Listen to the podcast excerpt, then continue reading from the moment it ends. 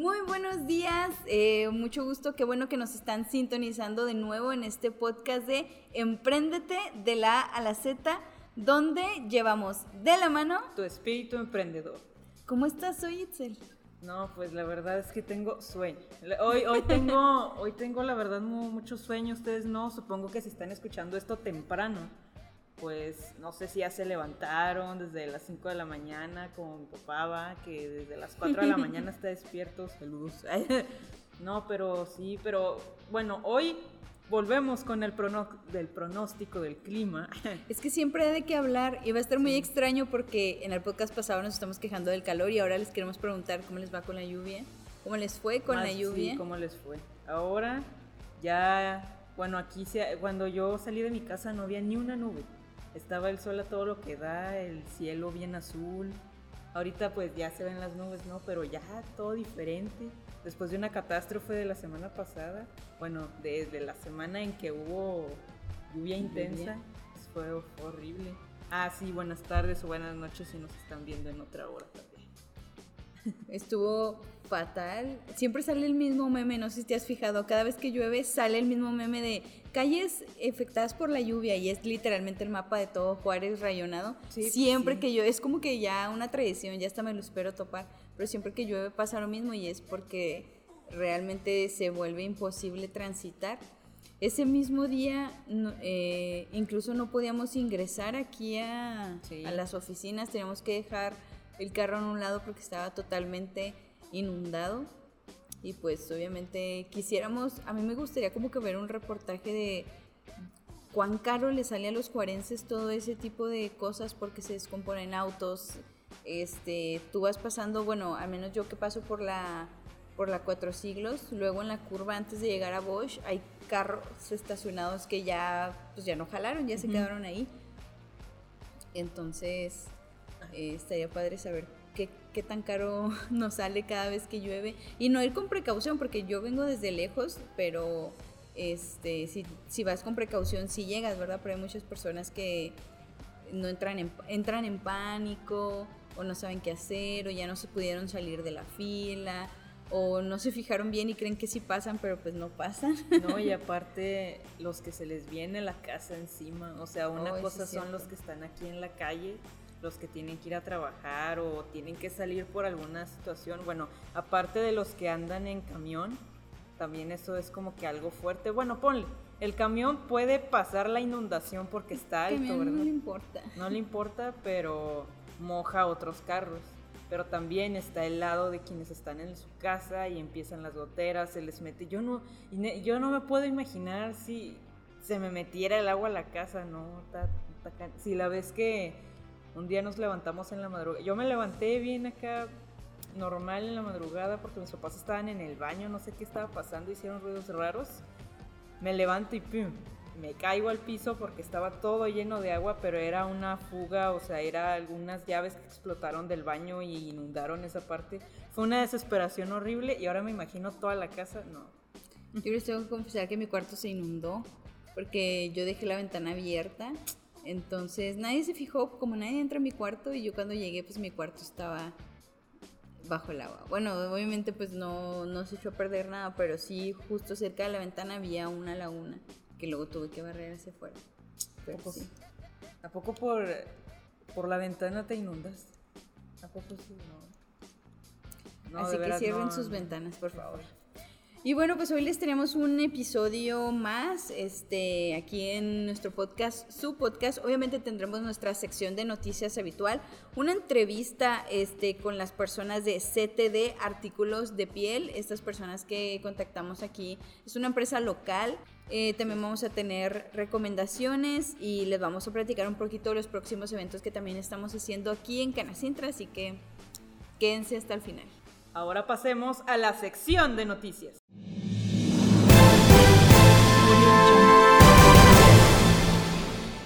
Abrirán nueva cadena de cines en México, así es, si usted ya estaba peleado con Cinemex y ya estaba peleado con Cinepolis, ahora tendremos Cinedot. Esta empresa planea invertir 300 millones de pesos para contar con 120 salas. Se supone que la inauguración sería este 8 de julio, justamente hoy que estamos grabando este video, tiene que empezar a inaugurar. Claramente todavía no tenemos este cine aquí en Ciudad Juárez, pero pues probablemente durante el año o el próximo año nos va a estar llegando. Este, ellos traen una innovación, ellos quieren digitalizar las compras este, y pues hacer como que este servicio diferente al de los usuarios, o sea, quieren que todo se compre de forma digital, tanto los boletos, las cosas que vas a consumir en dulcería, este, no sé, los paquetes especiales, todo, supongo, no sé si desde una aplicación, eso no lo han este, al menos yo no lo he leído todavía, pero de todas formas que se compre de forma digital, pues imagínate, te ahorras muchas líneas, ya nada más llegas ahí. Como en Didi. Sí, ya nada más llegas ahí, te entregan tus cosas y entras al cine y ya. Didi Cine. Este, Ramón Esteves, que es el director general de la cadena aquí en México, eh, mencionó que quieren cambiar el sistema de operación de los cines usando una sola barra este, y olvidarse obviamente la fila de taquilla y luego que después de la fila de taquilla en la dulcería y que la persona de enfrente no sabe qué pedir y que se están peleando por los lugares. Insertemos Entonces, insertemos el capítulo de la familia Peluche donde están pidiendo cosas en el cine. y de hecho a mí se me hace una pues idea muy padre, o sea, que desde la comodidad de tu casa ya elijas todo y simplemente llegues ahí, tienen, no sé, me imagino que debe ser así, tú ordenas todo, pagas tus boletos, llegas ahí, este, te dan lo que compraste y entras al cine. O sea, ya supongo que debe ser como que un método mucho más rápido y pues totalmente digital. Entonces, en los próximos meses vamos a estar escuchando más hablar de Cinedot.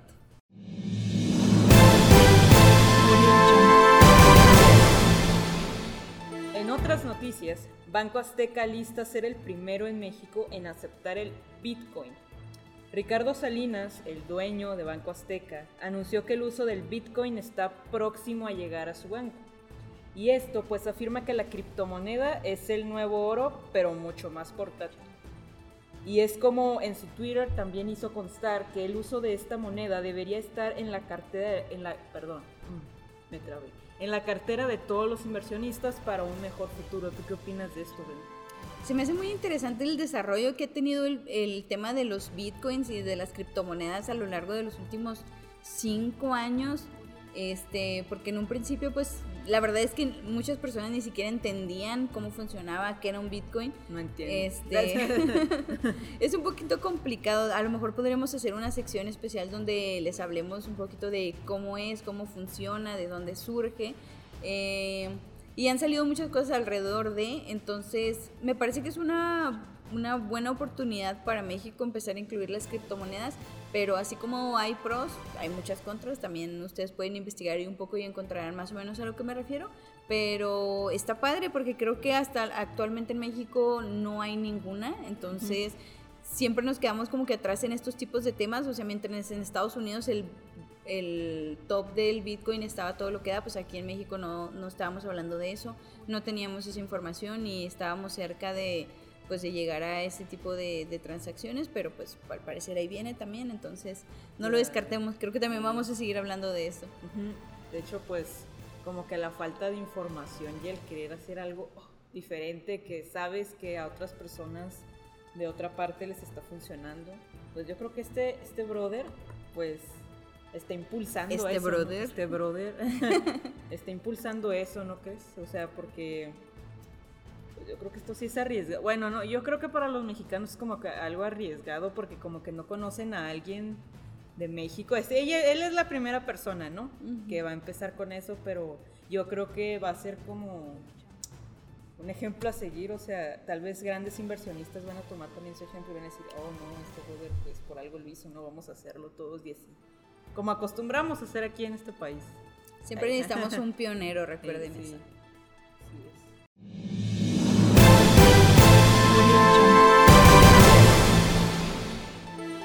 Y bueno, para continuar con la sección de noticias, Airbnb contra hoteles. De acuerdo con datos, de acuerdo, perdón, con datos del Banco de México, en los últimos cinco años las propiedades en Airbnb han crecido hasta un 200%, o sea que esta plataforma salió a la luz y mucha gente ha estado entrándole al negocio, entrándole a poner sus departamentos eh, a disposición de las personas. En 2016, las propiedades de Airbnb representaban alrededor de un 10% de la demanda por servicios de hospedaje y hoy está cerca del 30%, o sea que ha, ha crecido bastante. Rogelio Ramos, expresidente de la Asociación de Hoteles de Ciudad Juárez, dijo que se compite fuertemente con los servicios que ofrecen, porque pues en la plataforma obviamente no solo es diverso, y más local que muchas personas buscan eso, sino también pues es más barato, hasta un 60% más barato hospedarte en un Airbnb que en un hotel.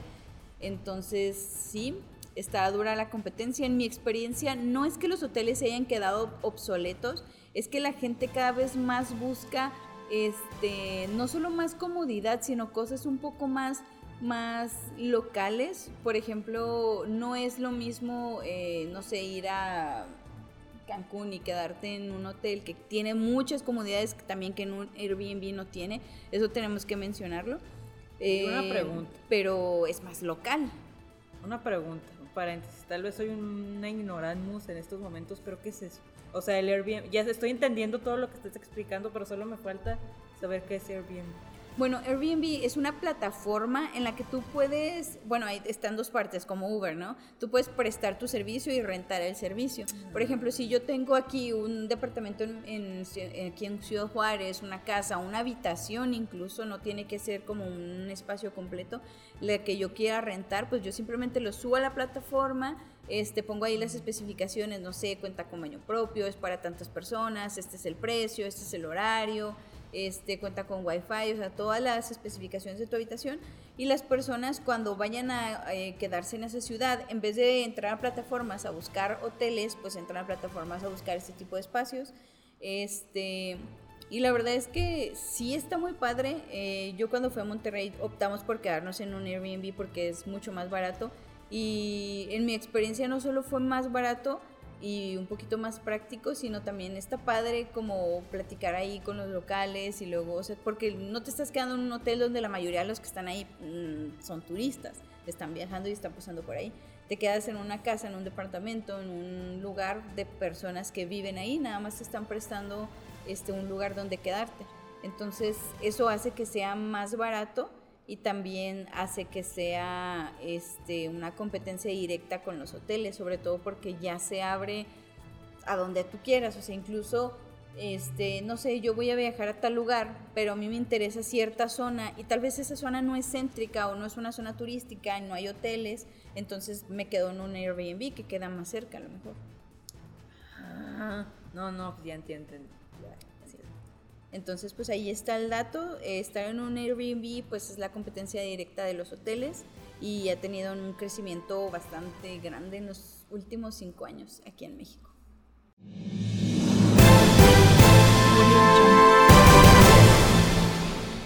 Las ventas de discos de vinilo se disparan durante pandemia. Bueno, sabemos que el regreso de los cassettes y los discos, este, de esos grandes, los negros, para quienes los de acetato. los de acetato. los de acetato. este, impulsaron a los negocios de las tiendas de discos durante la pandemia, ya que los amantes de la música comenzaron a ampliar sus conexiones, según, según la Associated Press, que es una agencia de noticias de Estados Unidos. Las notas, digo, las ventas, perdón, subieron un 29% el año pasado a 626 millones de dólares gracias a la ayuda de Hollywood y Netflix. porque Hollywood y Netflix? Bueno, porque lo ponen de moda. sí, y aparte, este es un gran impacto. Por ejemplo, la película de Guardianes de la Galaxia. Tienen un cassette, bueno, aparece un cassette de éxitos de los 60s y 70s, convirtiéndose un éxito de ventas, como diría Drew, un, éxito de ventas. Y pues la verdad es que muchas personas, bueno, no muchas personas, no, no, no sé si todas compartan el mismo pensamiento. Hay gente que no cree que los discos se sigan vendiendo, sigan siendo útiles por el hecho de que han sido muchas actualizaciones en cuestión a que aplicaciones, de que ya están tus álbums, ya no es necesario comprar microcomponentes y lo que sea.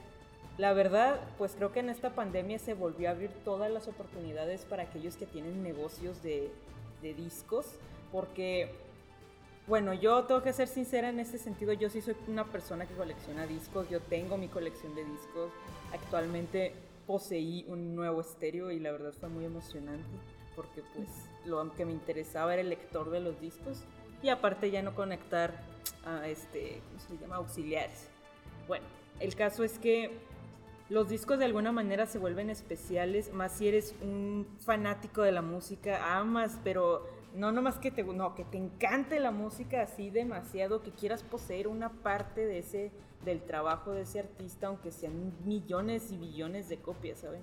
Al menos eso pienso yo, tener esa parte del trabajo de un artista en un disco que sabes que está alrededor de todo el mundo y son billones de copias es muy diferente a tener que descargarlo de forma digital en tu teléfono y en algún momento lo vas a tener que perder, ¿saben? O vas a dejar de pagar una aplicación o, YouTube se va a poner más con más restricciones y no sabemos qué vaya a pasar, ¿verdad? Entonces, esto también podemos verlo de lado a los vendedores locales. Por ejemplo, aquí en Juárez, en cuestión a discos de vinilo, tenemos que aclarar, bueno, tenemos que reconocer que artistas como The Weeknd, Ariana Grande y todos aquellos nuevos artistas están tienen sus discos de vinilo y gente los compra y también hay todavía este las tiendas departamentales todavía te venden lectores pues, bueno este Sí. Eso es donde reproducen los, claro. Millennials. Millennials. Este, pues es, sí. Sí, yo los he visto. En Walmart tienen un modelo muy bonito. Sí, y también en tiendas departamentales que, claro, están cariñosos, ¿verdad? Pero así como están cariñosos, se dan cuenta que conforme pasa el tiempo son más valiosos y así también los discos de vinilo. Y retomando lo que les decía del apoyo a los vendedores locales, gente que vende discos de vinilo de algo que tú estás buscando, pero sabes que a lo mejor de éxitos de los 70, 50, 80, en esos vendedores locales que son de las segunditas o de tiendas así vintage, sabes que lo van a tener y de hecho en, en el pasaje de allá del centro de aquí de Ciudad Juárez, me encanta mucho ese lugar porque entras y prácticamente son cajas grandes, enormes de discos de vinilo y de mucha variedad de música, sinceramente y eso es muy bueno porque también es un apoyo hacia ellos, ¿saben? Porque alguien más les va a dar esa vida a esos discos de vinilo, aunque muchos creen que no, no sirve. Y no nomás discos de vinilo, discos normales, CDs. O sea, porque todo eso ya, ya no se está consumiendo tanto como antes. O sea, yo recuerdo que antes sacaban un disco y yo tenía que ir a tiendas, este, a Sounds o a cosas así a buscar que lo adquirieran por ahí y si no pedirlo, este, yo no sé si eso todavía se haga, pero ya es mucho menor. Y de hecho sí, creo que es como entre los artistas eh, mayormente norteamericanos, la verdad.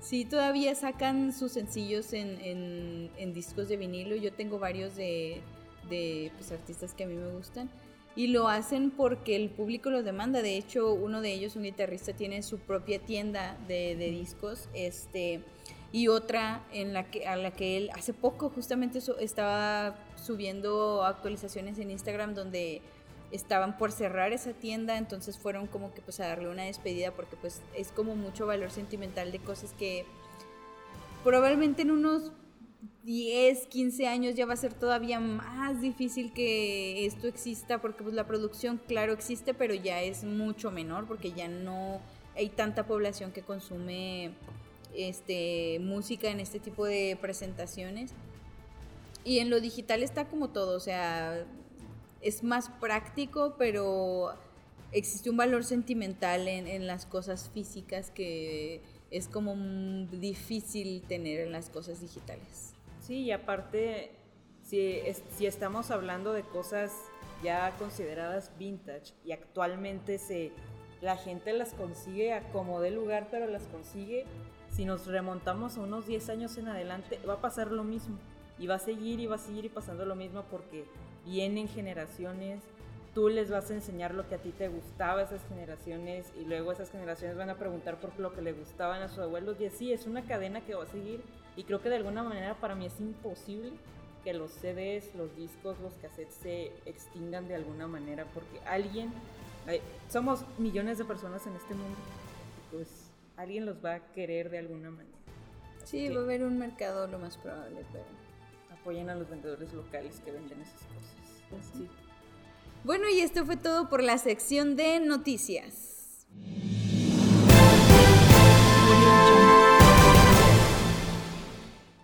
Ahora vamos de lleno con la entrevista, Brenda. Ahora tuvimos un encuentro con los, el personal, los chicos de CTD Artículos de Piel, así que vamos a escucharlos.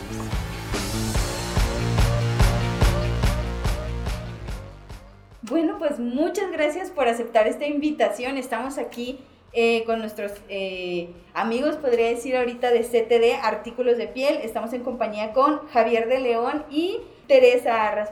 Muy bien, muchas gracias. Gracias, por la invitación y la oportunidad de estar con ustedes. claro que sí. Este, y bueno, pues de lleno, eh, ellos son CTD, como ya les mencionamos, artículos de piel. Eh, es una empresa, eh, me parece que me comentaba el día del evento que es local, pero también tiene fuera de aquí, ¿no? Sí, es, es una empresa local. Aprendimos mucho de lo que hacemos nosotros por medio de una compañía americana y, y las bases y los cimientos están en la familia. Por, medio de mi papá, que fue el que nos ha enseñado y sigue enseñando todavía muchas cosas del oficio. Pues precisamente de eso queremos empezar a hablar. ¿Cuáles son? Sí, o sea, ¿cómo, cómo, cómo empezaron ustedes? ¿Cuál es su historia? Así, de lleno en la historia. De... Nosotros, eh, es un negocio que ha estado en la familia por muchos años.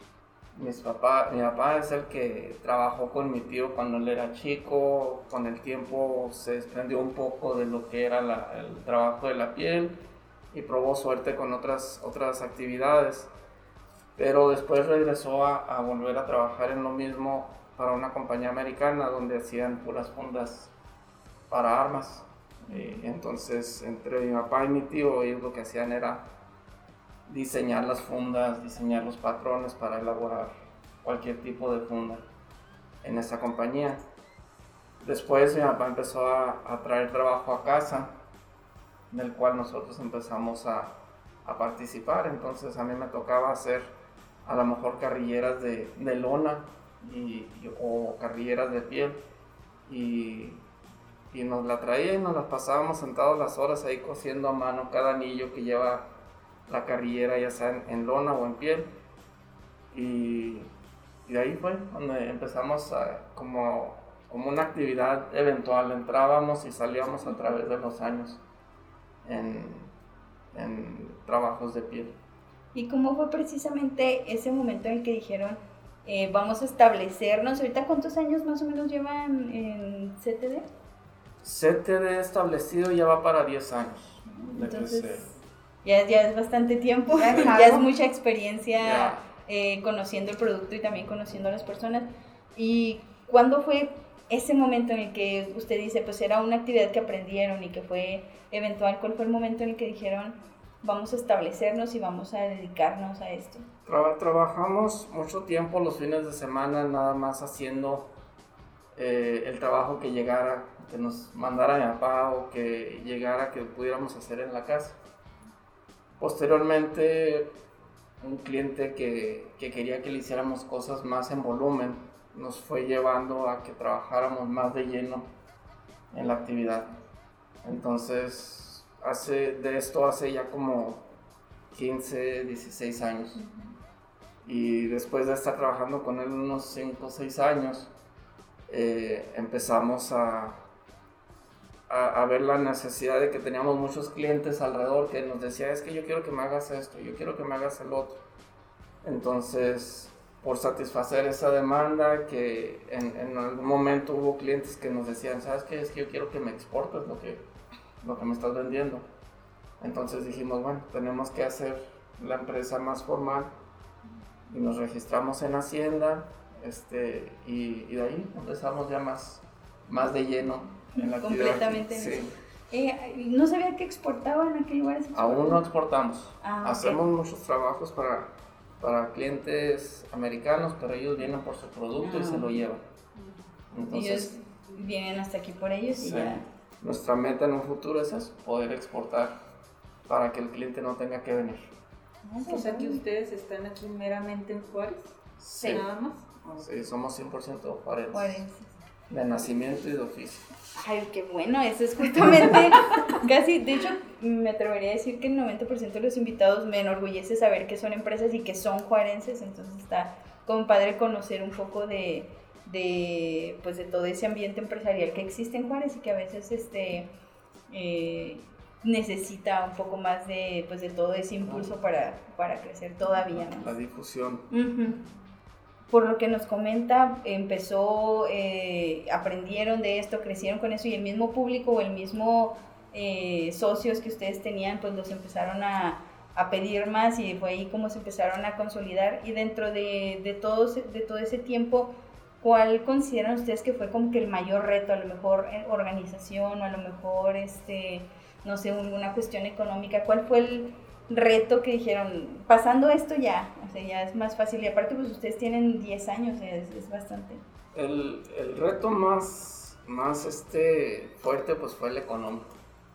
Porque comprar piel para hacer un producto para ver si se vende no es, no es nada fácil.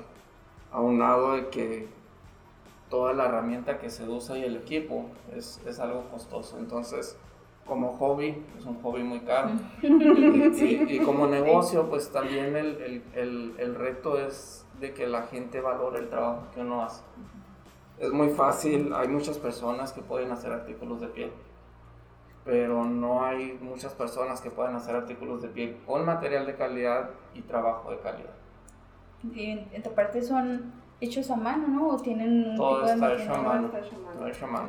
Y eso es lo que más vale. O sea. Sí, sí, por ejemplo, si, si tú me dices, me gustaría que me hicieras una bolsa parecida a esta, pues no, yo no voy a tener un, un molde que me corte un, una pieza a esa bolsa, yo tengo que buscar, hacer los patrones, hacer el Desde diseño y hacer el, el proyecto. Qué padre. No Yo veo, veo, perdón, veo unos videos eh, en TikTok y es precisamente eh, un- una persona, eh, se me hace que él no los difunde, pero él veo todo el procedimiento de cortar y de coser y es bastante, bastante laborioso, bueno, a mi parecer. Sabes que tenemos muchos clientes que llegan con una idea en la cabeza, de, vamos a decir, ven una funda en el internet y vienen y, y piensan que por el hecho de tener, de tener el taller, llegan y la van a encontrar como si fuera de esto. Ujú. Vaya, vas y compras una pluma y todas las plumas son iguales. Y sin embargo, llegan y él se las diseña, se- salen con, con algo parecido a lo que ellos querían, pero mucho más satisfechos porque el trabajo es de calidad, está hecho a lo que traían en la cabeza y no sabían cómo, cómo decirlo.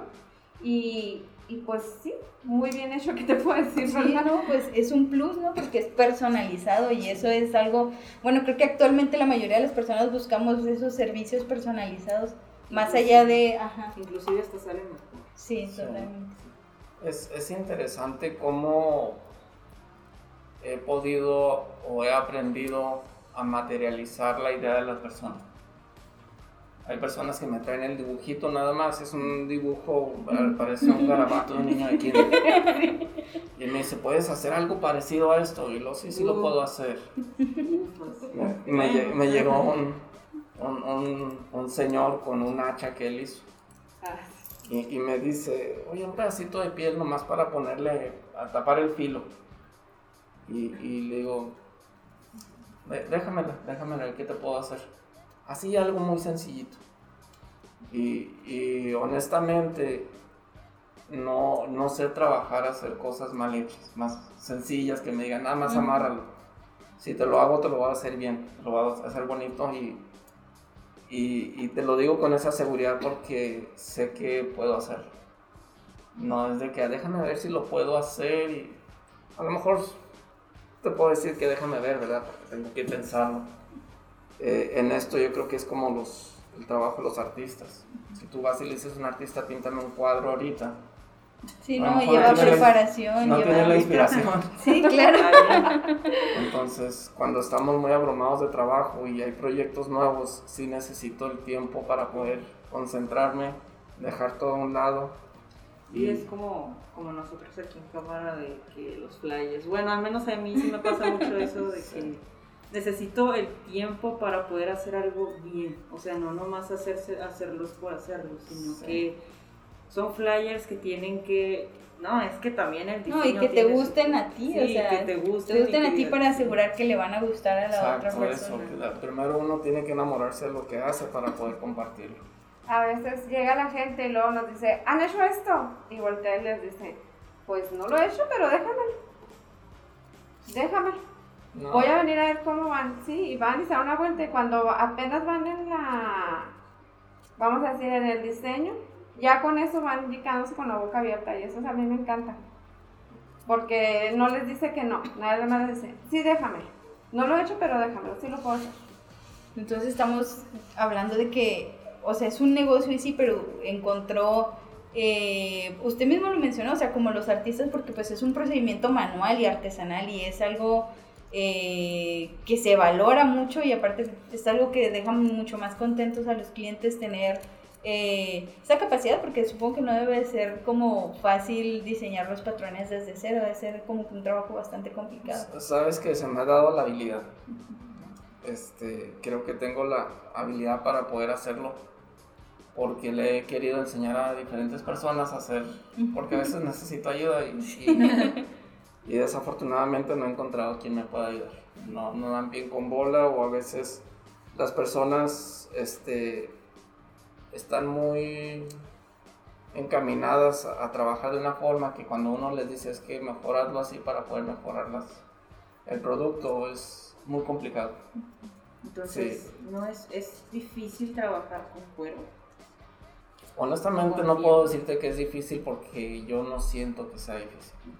Pero si no lo has trabajado, a lo mejor a ti sí se te puede hacer difícil. Esas personas que usted intentó enseñarles, esas personas se les hizo difícil.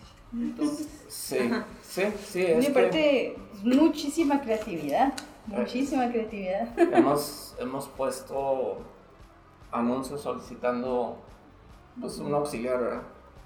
Y lo primero que pongo es que tenga habilidad de aprender. ¿Por qué?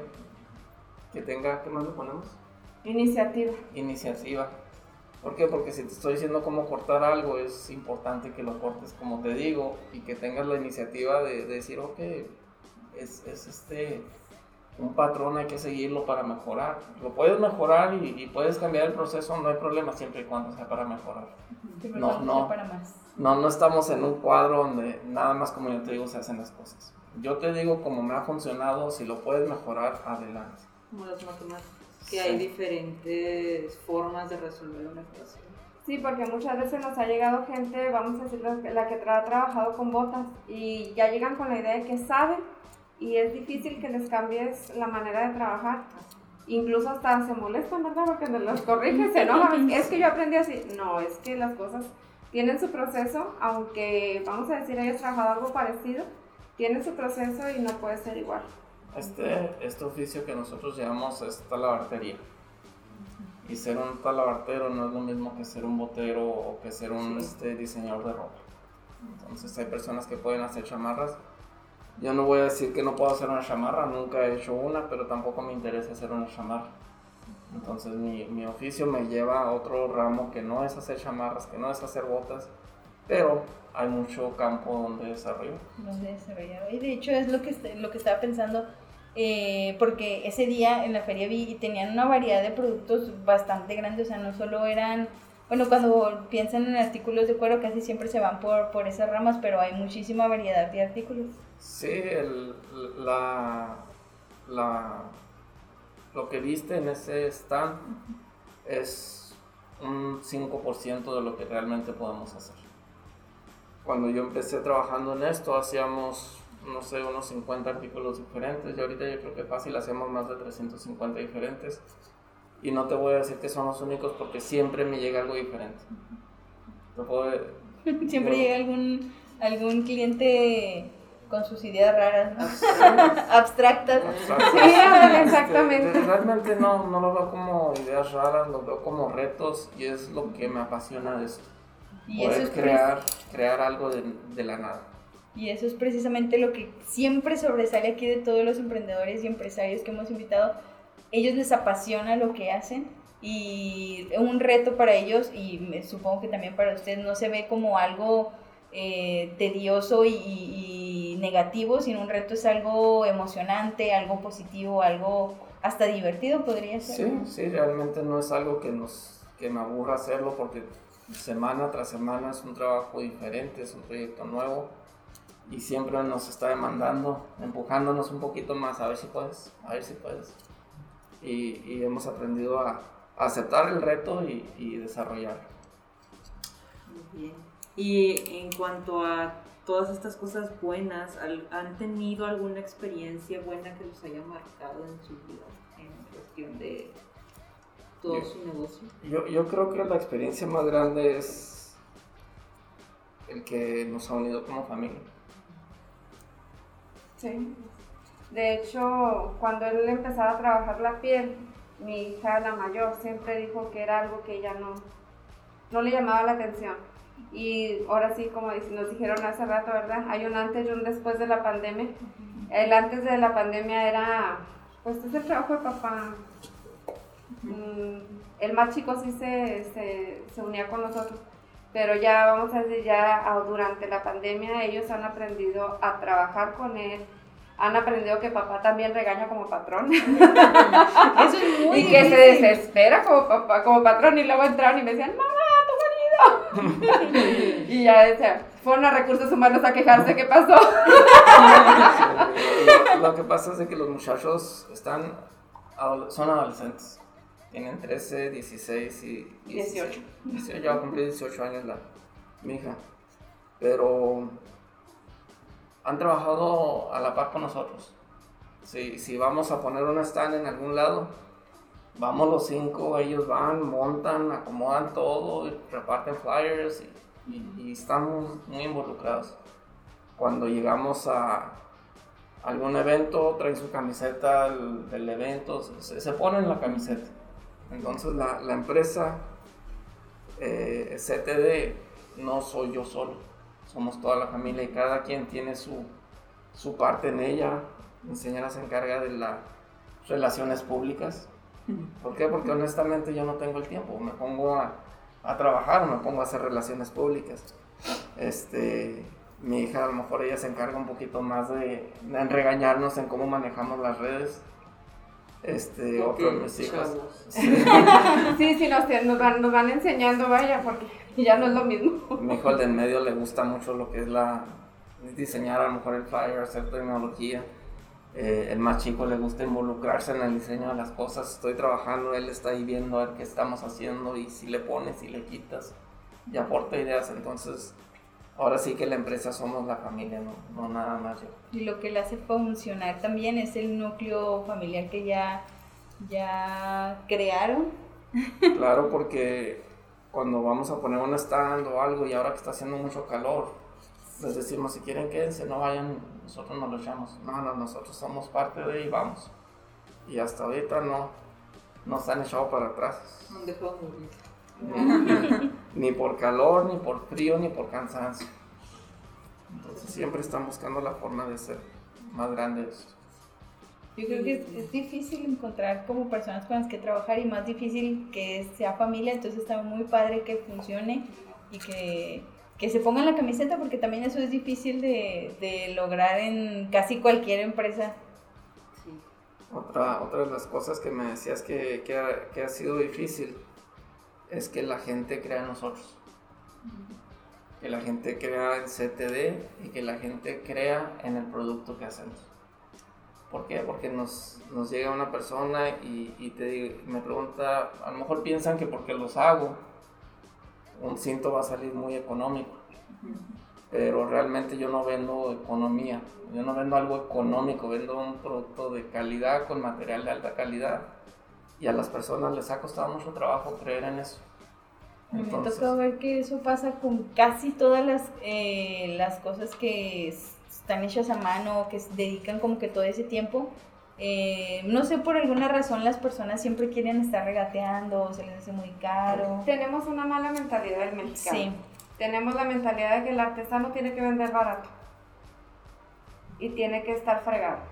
Y eso no debe de ser así, al contrario, tenemos que aprender a valorar el trabajo que hace el artesano porque es tiempo, es dedicación, es, vaya, muchas veces se les dan la vista, las manos en ese trabajo y no lo entiende la gente.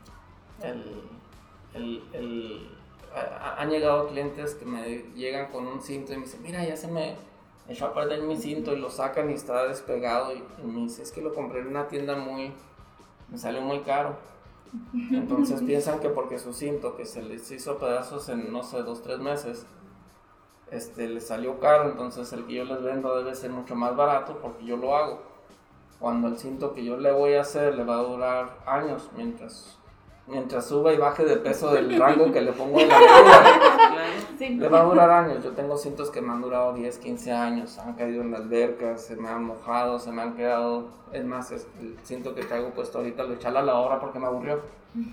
Nomás para desgastarlo y hacerlo más vintage, pero no. Entonces. No funcionó. No se desbarató el cinto, no, no le pasó nada, sigue funcionando. Lo traigo puesto ahorita. Entonces lo mismo hice con la funda del teléfono. Entonces son productos que aguantan el tiempo. Entonces a lo mejor una persona puede comprarse en 10 años, puede comprarse 10, 30 cintos. Y si conmigo va y compra un cinto de X calidad, le va a durar muchos años. Entonces ya se ahorró todo ese dinero.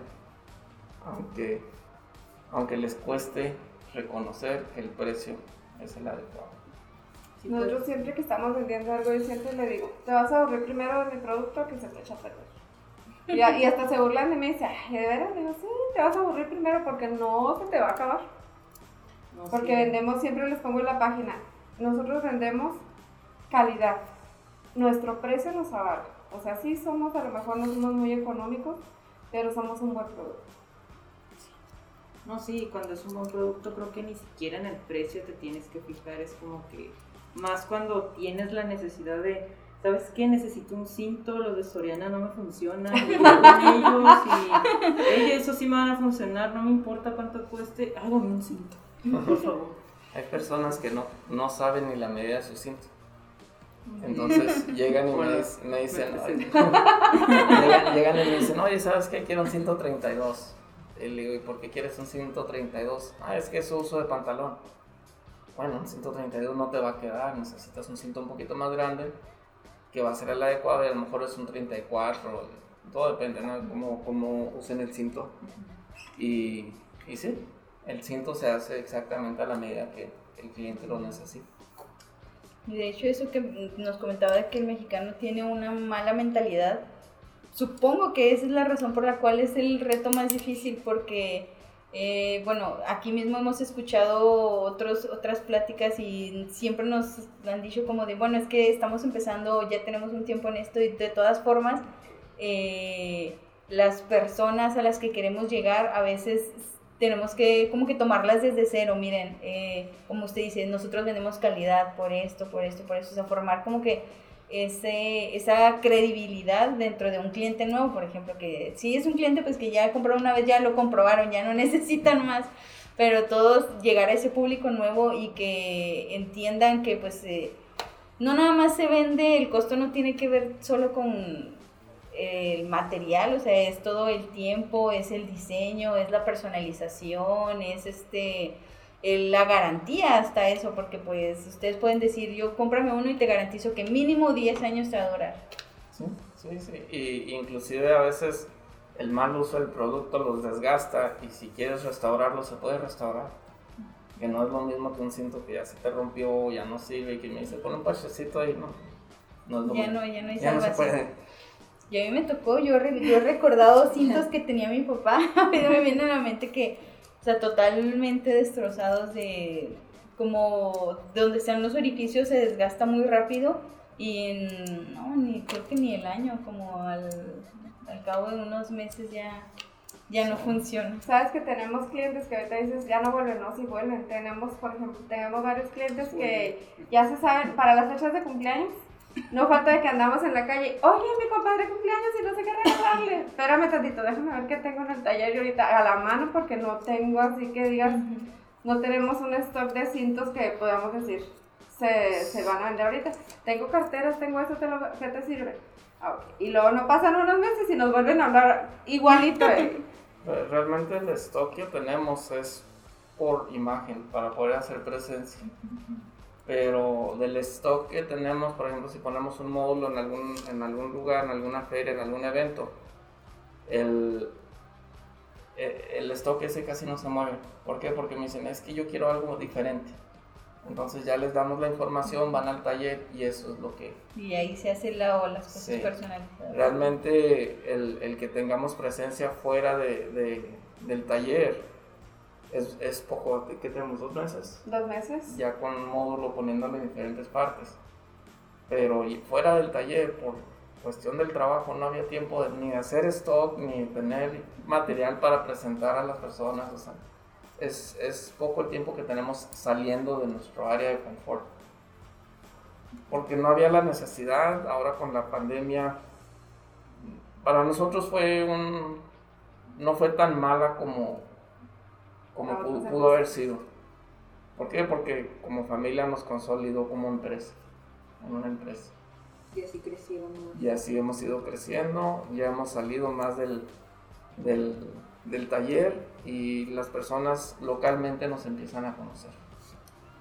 Y de hecho, hablando sobre la pandemia, este, ¿cómo fue? Ya nos comentaron pues que les ayudó en esto de for- forjarse más como familia y consolidarse como una empresa todavía más fuerte, pero ¿cómo fue? Porque es una situación que realmente como que a todos, todos nos responden cosas diferentes.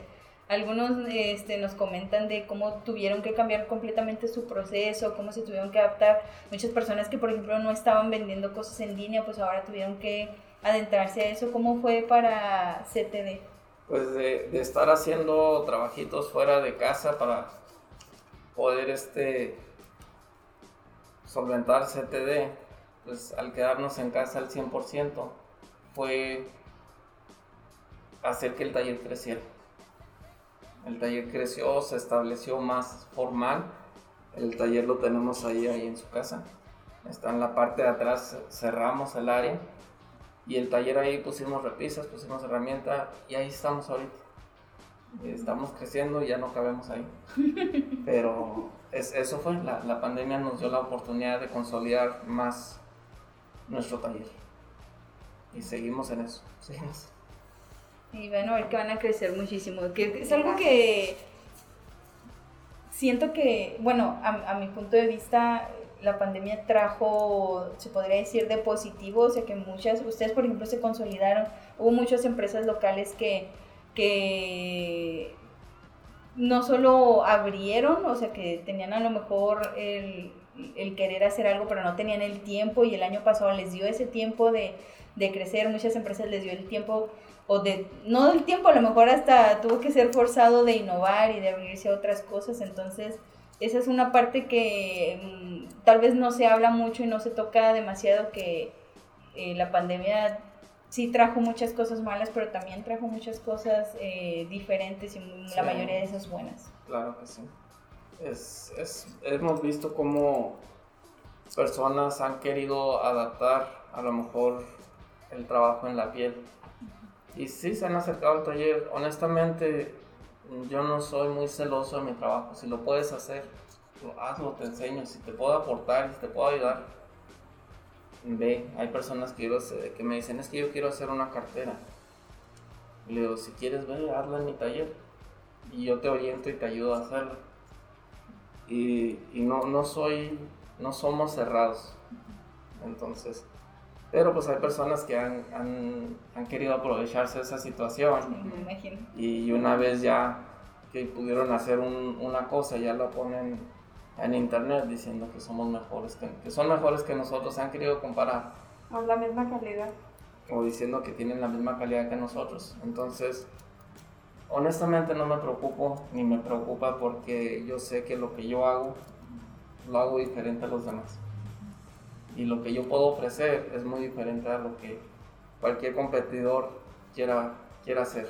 O sea, yo, yo puedo afrontar y compararme con quien quiera. No, y aparte, sí, aparte eso, es, eso habla de no solo conoce su producto, sino que ya confía en su producto, ya sabe bien lo que es. Sí. A mí no me van a estar hablando de hacer... No, no, yo, yo, yo reconozco mis, mis debilidades, pero también sé reconocer las habilidades de los demás. Entonces, si tú tienes una habilidad para dibujar y, funciona para lo que yo hago, bienvenido. Comparto mi trabajo contigo, hacemos negocio y nos, nos crecemos. Si tú tienes una habilidad para diseñar, ok, y, y yo no tengo esa habilidad, bienvenido, trabajamos juntos. Entonces no, no, no me cierra que nada más lo que yo puedo hacer y nada más lo que yo haga. Si alguien más aporta, y quieres que trabajemos, adelante, lo hacemos. Pero si vienes a quererme explotar y, decir que, que lo mío es mejor que lo tuyo y nada más te voy a usar un rato, también eso lo podemos ver y, y así como llegaste te vas. sí, o sea, es amenaza. no, no, es amenaza, sino simplemente es, es, parte del es parte del vaivén y las experiencias en el negocio. De hecho, es, es una cara empresarial, bueno, usted que nos comenta que no es el oso del trabajo que puede enseñar lo que está abierto su taller, eh, casi todos los, los empresarios eh, que les gusta su trabajo y que también les gusta Ciudad Juárez, porque yo supongo que ustedes están aquí y si usted tiene esa mentalidad de, sabes, yo te enseño, ven al taller, es para generar negocio, es para que todo ese dinero, por eso los emprendimientos locales son tan importantes, porque ese dinero se queda aquí y es riqueza que, que, que, que hace funcionar todavía mejor la sociedad. Aquí pues ya sabemos que la mayor parte de nuestro capital siempre eh, se relaciona con que es de la industria maquiladora pero de los empresarios que ya nos ha tocado conocer, que todos tienen esta mentalidad de hacer crecer Ciudad Juárez por medio de, de otras ramas eh, económicas diferentes Sí, y de otras ramas de emprendimiento que no nada más nos conozcan como que Ciudad Juárez, la ciudad industrial. Pues no, que algo más, porque la verdad sí, Ciudad Juárez tiene muchas cosas que no nada más se enfocan en maquilas, o sea, tenemos muchas cosas buenas, muchos negocios padres que no son maquilas, que no son maquinados, que no son, este, ¿sí me entiendes, no? Sí. ¿Me entiendes? Sí. Hace muchos años, en, en Juárez, pues yo todavía ni nacía, pero Juárez era reconocido por su trabajo en piel. Todas las Juárez tenían muchos talleres de piel, muchos fabricantes y producían y sí, compraban en León y se vendían aquí, pero se hacían muchas cosas aquí en Juárez. Todo eso se fue muriendo, se fue acabando. Entonces yo pienso que el trabajo de talabartería es un, es un trabajo, es un oficio que se está muriendo. Entonces, por eso mismo yo no tengo esa mentalidad cerrada. Si quieres aprender, aprende, vamos para rescatar me, ese oficio. Me gustaría en un futuro a lo mejor, ¿por qué no hacer una, un taller donde la gente pueda ir a aprender? Y, y, aprender para, para hobby, para negocio, para lo que sea, pero aprender. Una de las cosas, otro reto al que nos hemos enfrentado es conseguir mano de obra. No hay quien trabaje la piel, la gente está acostumbrada a a, lo mejor a procesar en maquilas un movimiento, un movimiento. Y en la talabartería es, ok, ahorita, ahorita tienes que extender una hoja de piel.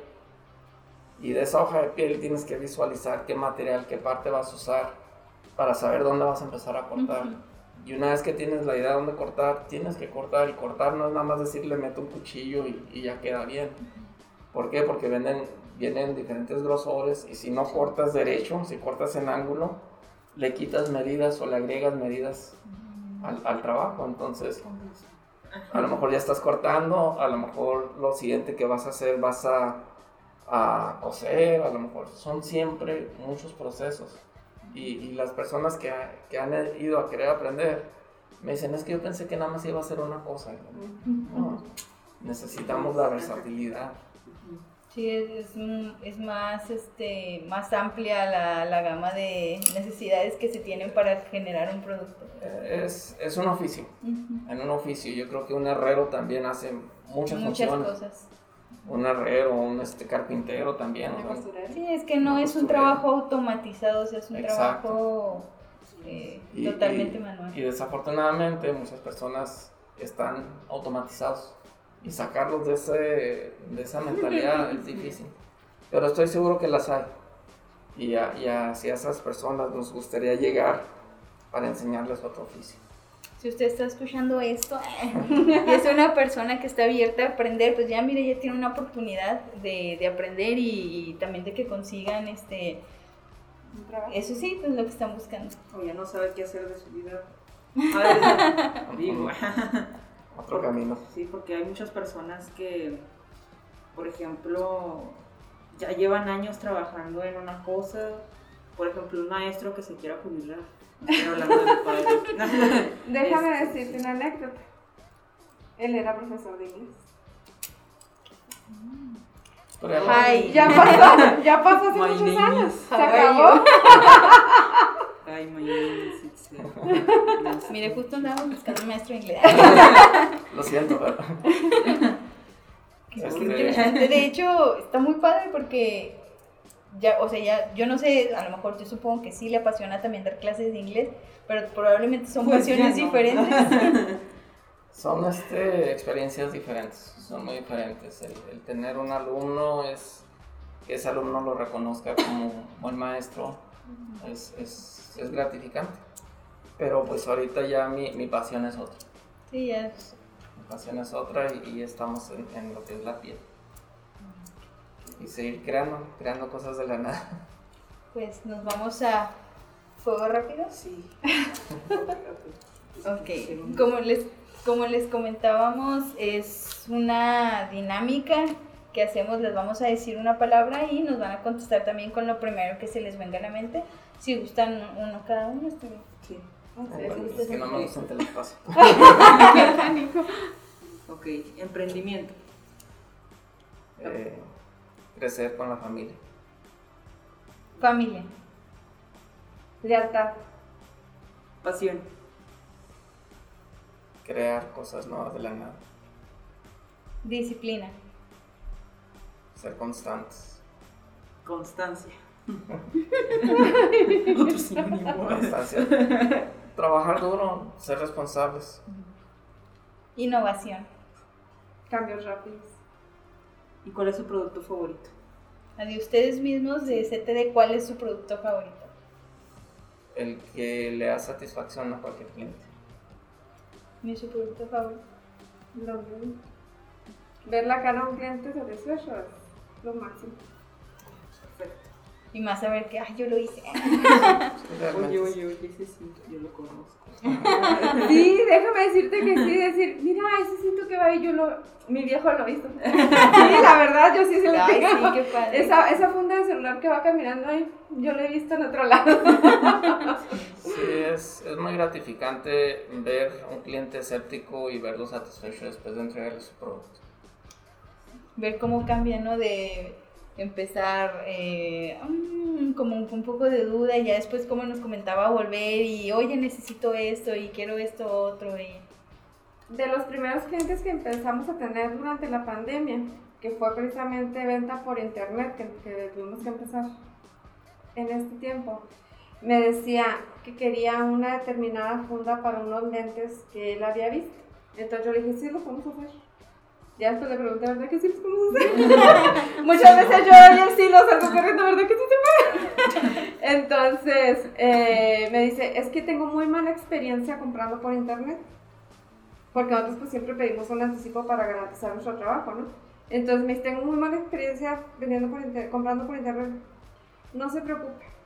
Por esta vez, para que vean la calidad que nosotros tenemos, para que usted los conozca, se, la- se la vamos a hacer sin anticipo.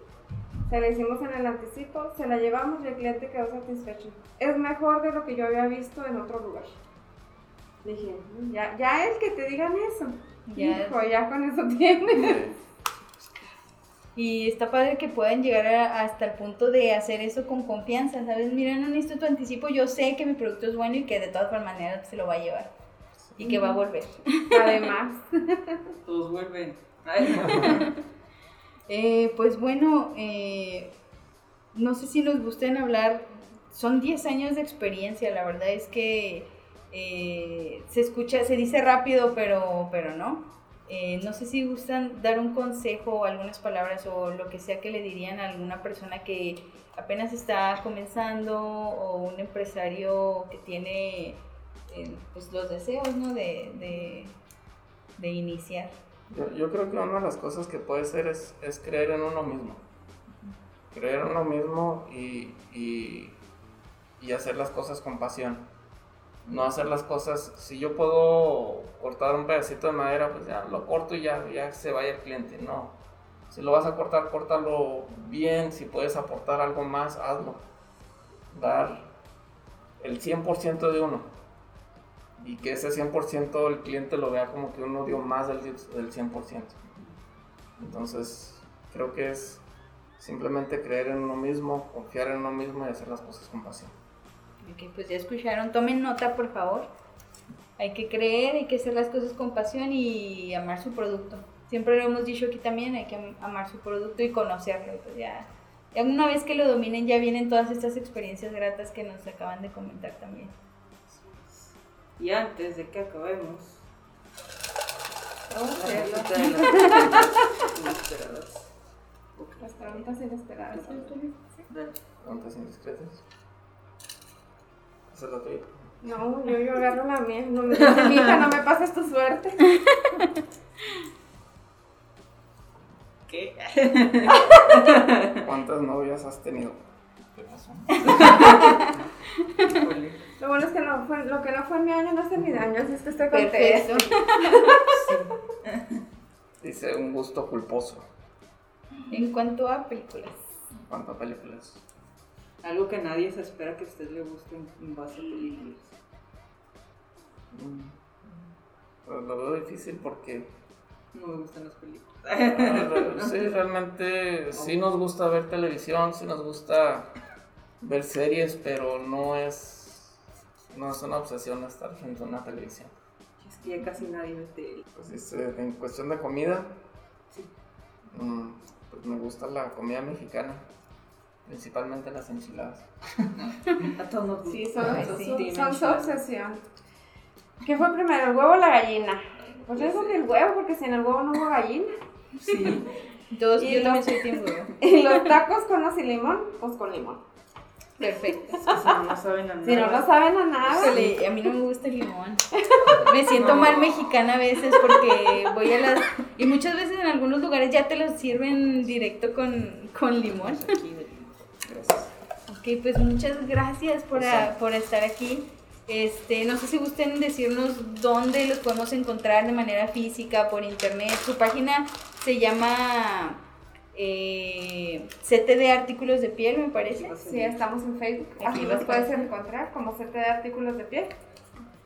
Estos son unos portavasos que nosotros hacemos. Oh, qué cool. Se los dejamos a ustedes de, Muchas de gracias. recuerdo, para que se acuerden de nosotros.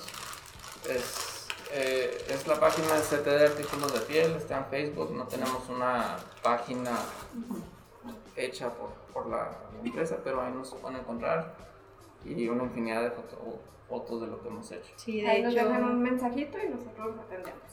de hecho vi la última, también fue de un evento de Samarayuca, me parece.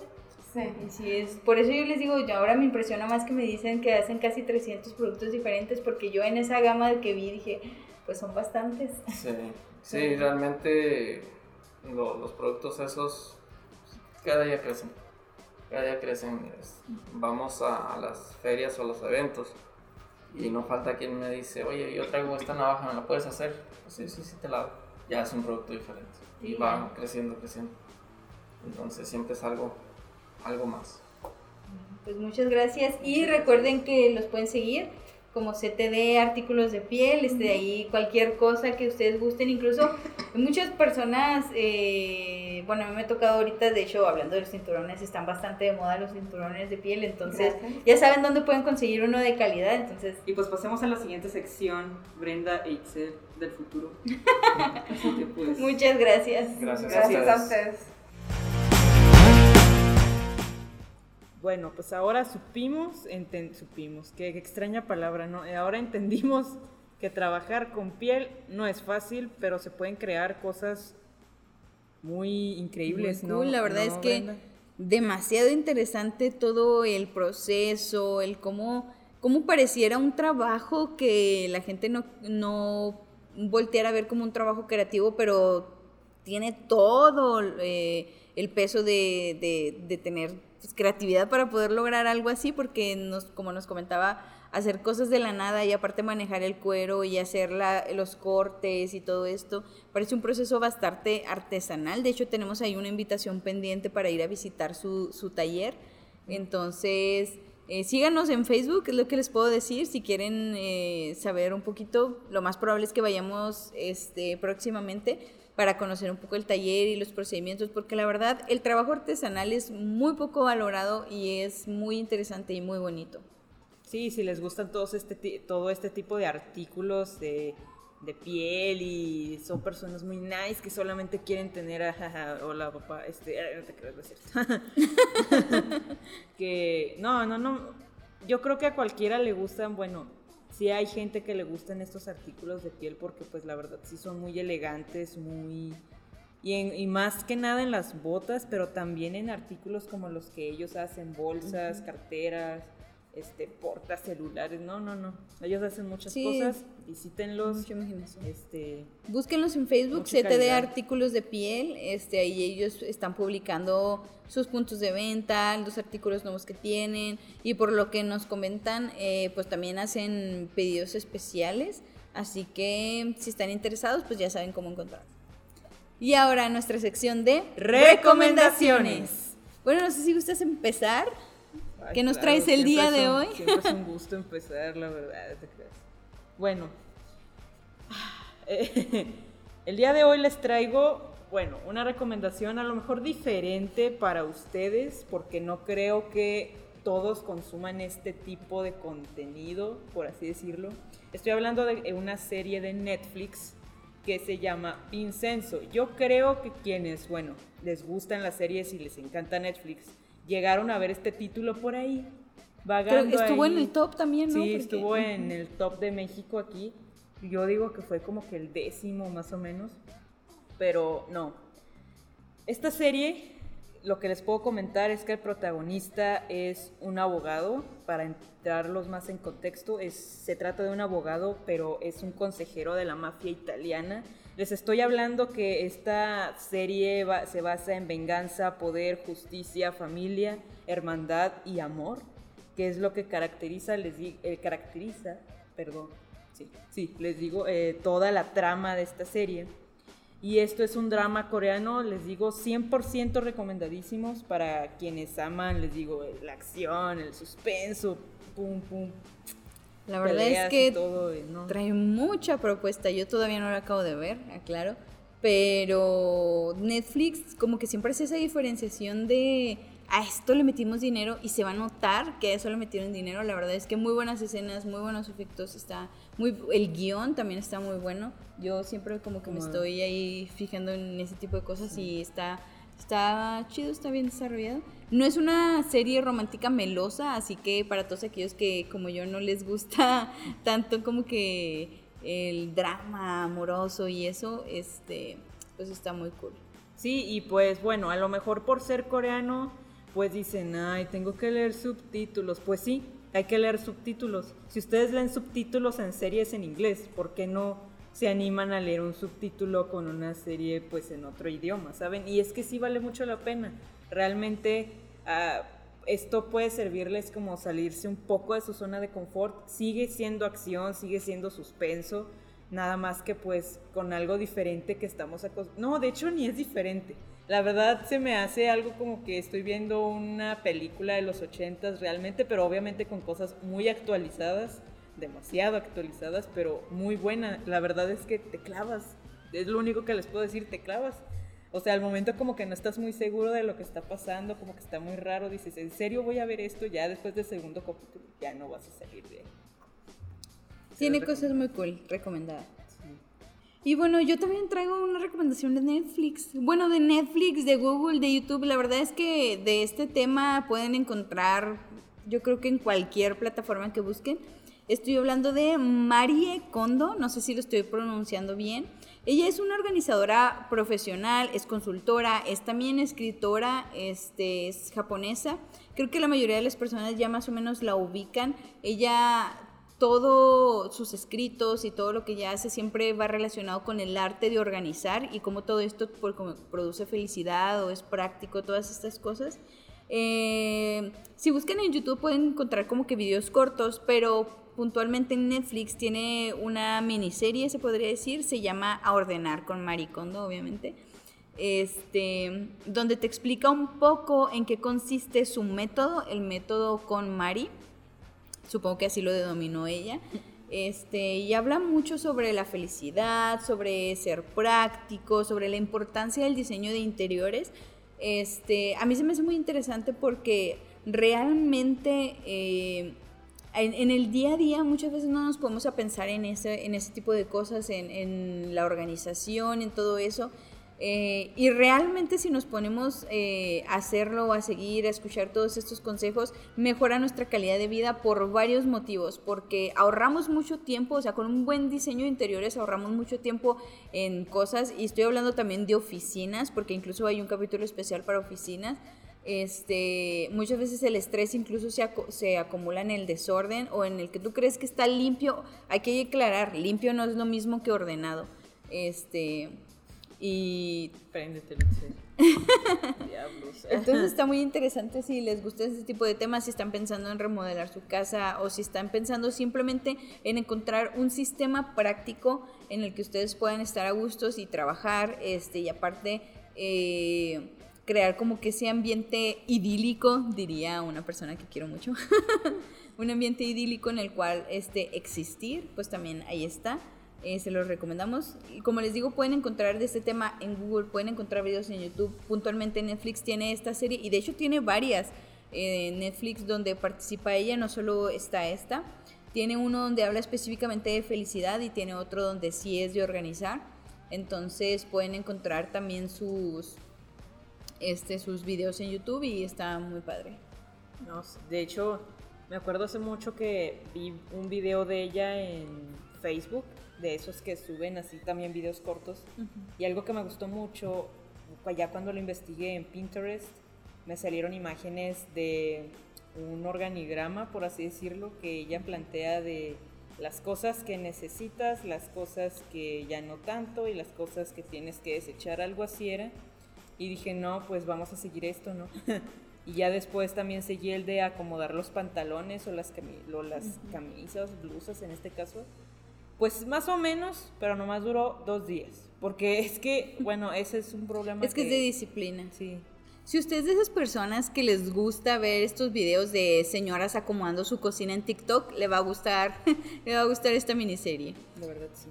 Eh, como recomendación especial y fuera del guion, quiero recomendarles de verdad eh, que le den oportunidad a las películas mexicanas. en estos tiempos van a eh, voltear a ver mucho como que el cine internacional, porque otra vez dentro de los Oscars están aceptando eh, estas películas que son patrocinadas por Netflix, o más bien, este, ¿cómo se dice? ¿Cuál es la palabra? Estas películas que son producidas por Netflix, entonces ya hemos visto que Roma llegó muy lejos. Este, el año pasado se creía que podía ganar la de Ya no estoy aquí, entonces, pongan ahí los, los que han sido grabados en México que tengan participación de actores o productores o directores o guionistas mexicanos. Y pues sí. Y bueno, esta fue la sección de recomendaciones. recomendaciones. Y pues ya estamos por terminar, solo falta que les platiquemos un poquito de nuestros próximos eventos, que creo que es importante mencionarlo para que no se les pase, no se les olvide y se animen. Agréguenlo a su agenda, pongan un recordatorio, pónganlo en su calendario de Google. Este, bueno, ya les habíamos comentado que vamos a tener el Canacintra Membership Event, eh, va a ser el próximo 5 de agosto y cambiamos de ubicación, eh, les habíamos comentado que iba a ser en el Paso del Norte, pero se cancela. Se cancela, va a ser aquí en las instalaciones de Canacintra y esto se dictaminó así porque queremos que conozcan dónde está Canacintra, que conozcan nuestras instalaciones, que conozcan el personal, o sea, que de verdad este, se sientan incluidos en toda esta dinámica. Entonces, próximo 5 de agosto, Canacintra Membership Event aquí. Si son, si son fans del podcast, se pueden tomar una foto con Brenda y conmigo, vamos a cobrar. claro que sí, vamos a tener ahí un stand. Este, estamos en la avenida Henry Dunant, 4525, frente a la WASH, enseguida de la Academia de Ex Policías, o no, la Ex Academia de Policías, perdón. Y ya en la esquina ya dice Canacintra en letras Sí, ya no hay forma en la que se puedan confundir de, de edificio. rojo, grandote. ¿Qué más? Y bueno, vamos a tener también una feria de reciclaje electrónico. Eh, need. O sea, yo supongo que cualquier persona que tiene basura electrónica es como que need alguien que se lleve todo esto. Este es el Sí. momento. Por ejemplo, en mi caso yo tengo muchas pilas, pero porque yo iba y las dejaba al evento que hacen en Plaza Sendero, pero lo hacen una vez al año, me parece, o máximo dos, entonces se acumula mucha basura. Entonces lo vamos a tener aquí también en las instalaciones de Canacintra, pero en nuestro estacionamiento el próximo 28 de agosto.